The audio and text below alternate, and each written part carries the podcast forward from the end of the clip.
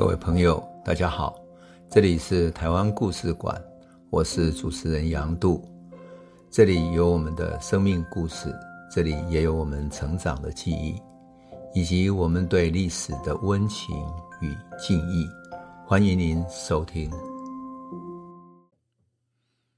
各位朋友，大家好，我们这一集开始要来讲雾社事件。我想雾社事件我们都很熟悉，因为导演魏德圣曾经拍过《赛德克巴莱》，而且引起很大的震撼。可是，毕竟电影是电影，他无法把雾社事件最内部的、最结构性的一些问题啊，跟我们讲清楚。所以，他对于事情的叙述只能够一种概略性的用影像来叙述而已。而这一集开始，我们会连续几集好好来讲一下雾社事件。雾社事件发生在一九三零年。十月二十七号这一天，这一天清晨的雾还在山谷里盘旋，空气中漂浮着淡淡茫茫的雾气。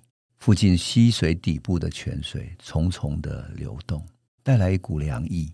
阳光在七点多的时候从东方的山边升起来了，明亮的光线穿透树叶的枝桠，叶子在风中摇曳。秋天，在雾社公学校的操场上，已经聚集了几百个人。他们是从附近各个警察驻在所和制裁所召集而来的日本官员跟眷属，大概有一百多人。他们闲聊的闲聊，聊天的聊天，然后听着小学生的乐队正在为各种乐器在试音，然后准备等一下要开场的国歌演奏。那么。为什么是在十月二十七号这一天呢？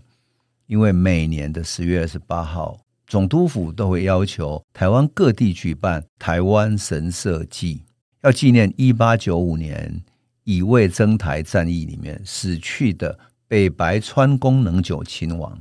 如果我们的朋友还记得的话，北白川宫在萧龙社那附近被突袭死掉，当然也有一说他得到疟疾死掉。他死在台湾的战役里面，他是为了纪念他们。那么雾社附近地区的日本的所有单位都被要求说要举办联合运动会，所以他们要提早一天来举办。那从附近来的警察驻在所、分住所之外，还有林务单位，因为他们正在附近开采森林里面的国宝树木，包括红桧，还有扁柏，当然也包括附近学校里面的校长、教师、公务员。邻班的人员跟他们的眷属，总共加起来有两百多个人会来参加。这一天快要到八点的时候，校长把学生都召集好了，特地来参加的有一个台中州李凡克的顾问，叫菅野正卫，还有能高郡的郡守叫小笠原进太郎，也进入了座位。八点整的时候，运动会开始了，全体起立。奏日本国歌，就在这个时候，赛德克族人叫乌干八万，他突然冲入了会场。就在众人睁大眼睛不知道什么事情发生的刹那，他突然从腰间抽出了翻刀，然后砍向菅野正卫，一刀砍下他的人头。随即，他立刻冲向操场的另外一边。到场的日本警察全部惊觉过来的时候，赶快起身要去追他。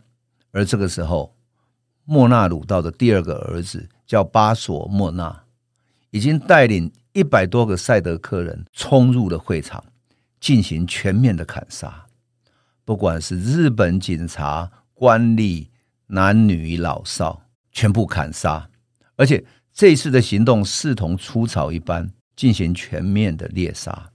事实上，真正的出草在赛德克族的传统里面，他们不杀妇人跟孩童。但是日本军杀台湾反抗军的时候，特别是杀赛德克族、杀泰鲁格族的时候，他们可是不分大人小孩的。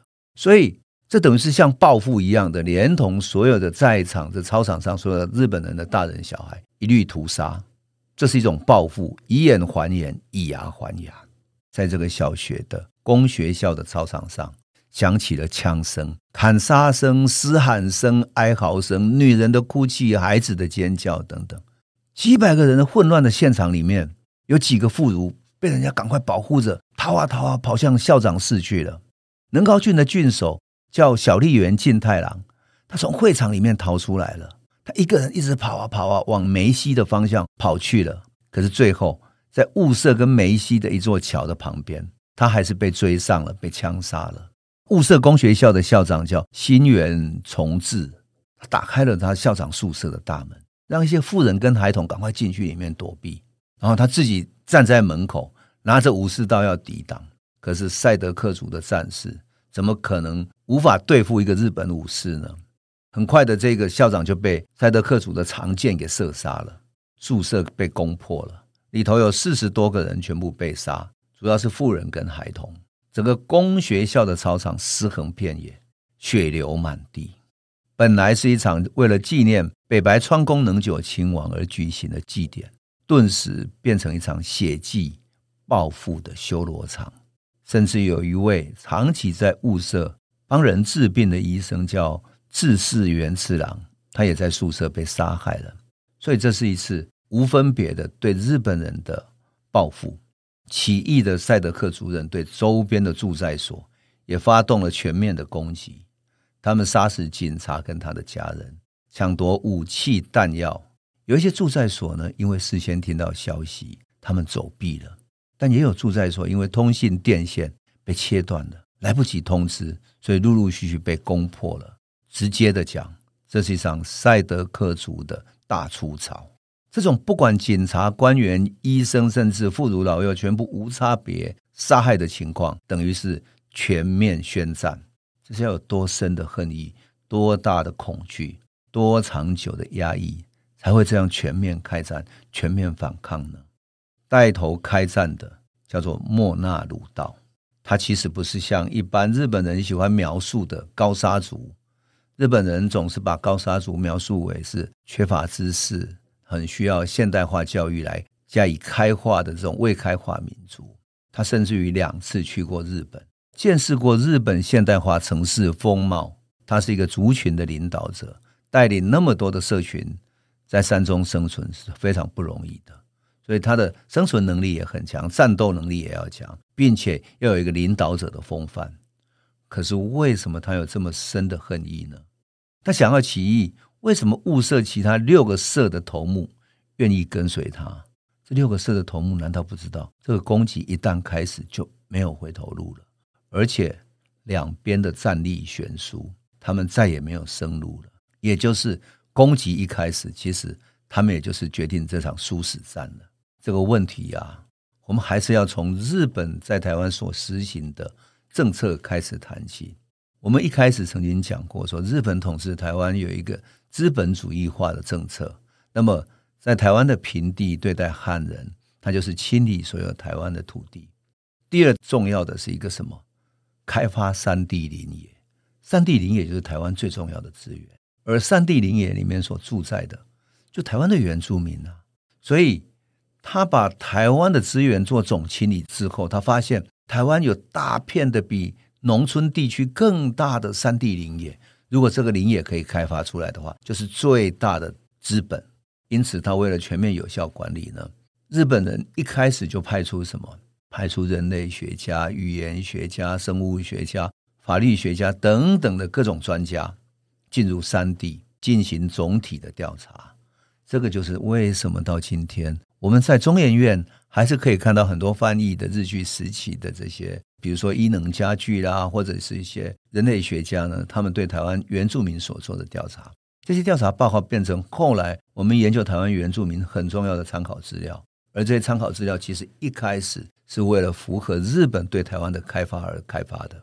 那么这些人类学者就这样子进入了台湾原住民的地区，当然为了推动政策。日本对山地的学童教育也特别的重视，在汉族居住的平地，一般公学校的日语的普及率大概百分之二十五左右。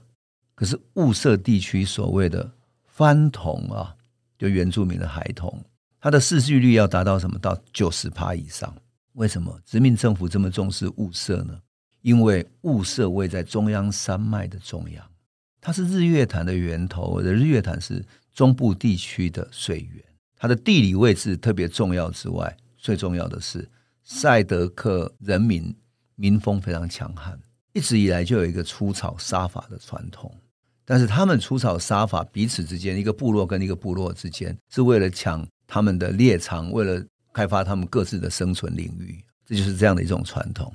到了一八九七年，日本为了开发道路啊，他们曾经啊派了十四个人的探勘队去物色一带，结果遭到赛德克人的强烈抵抗，最后把十四个人都杀了。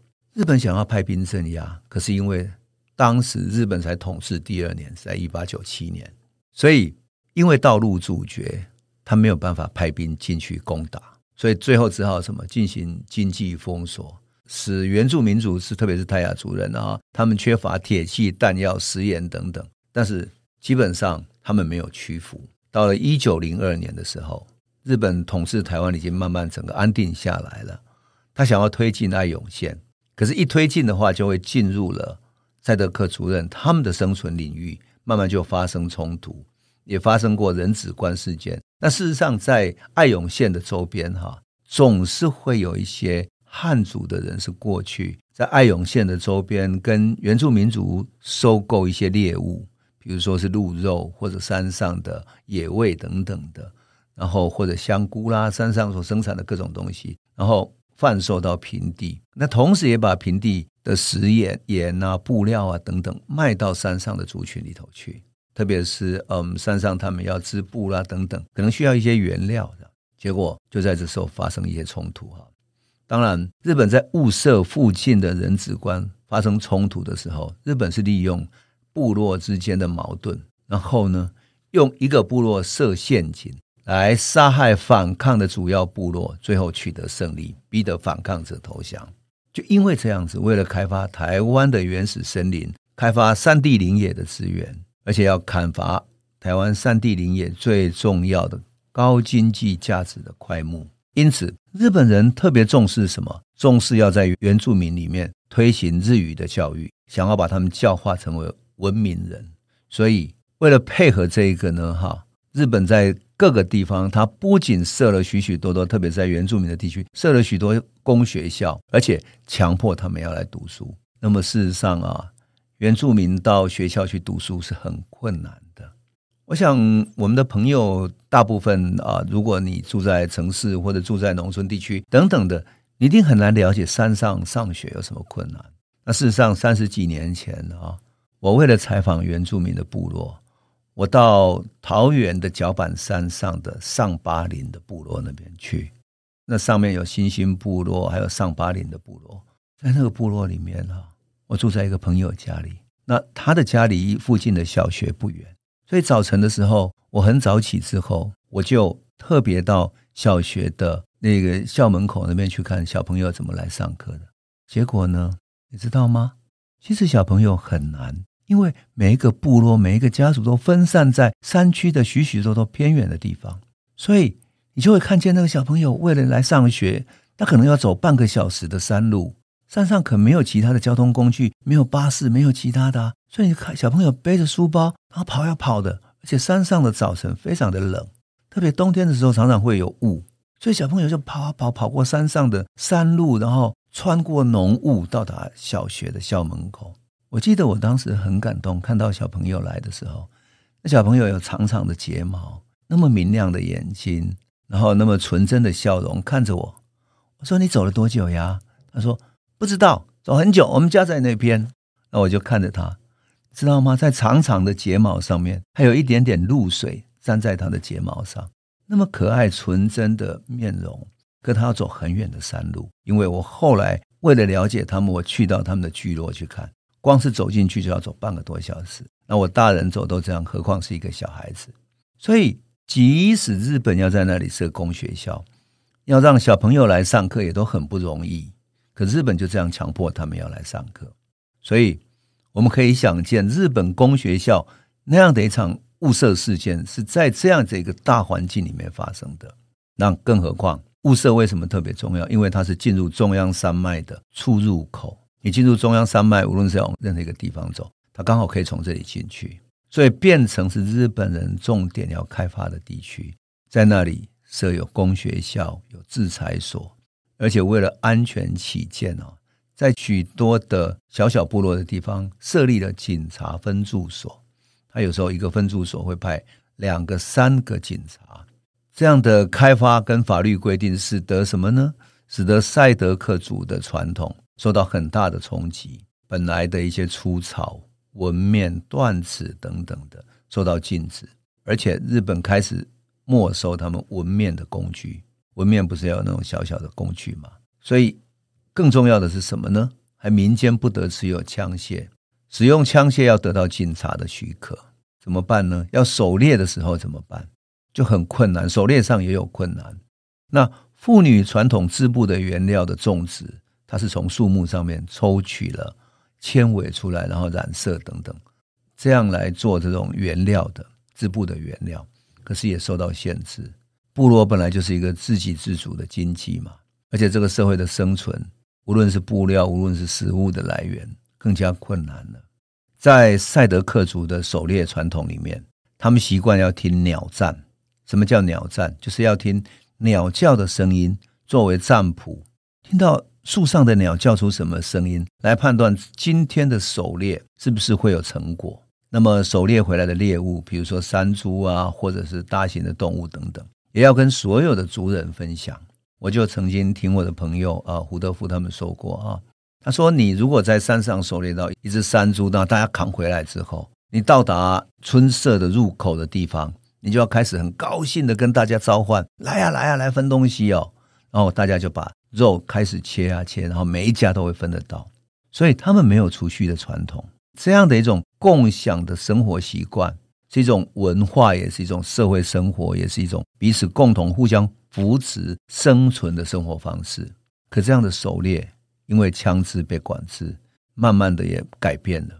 那何况狩猎也要遵守季节的法则，所以整个狩猎跟生存的法则被日本人改变了，因此引起很大的不满。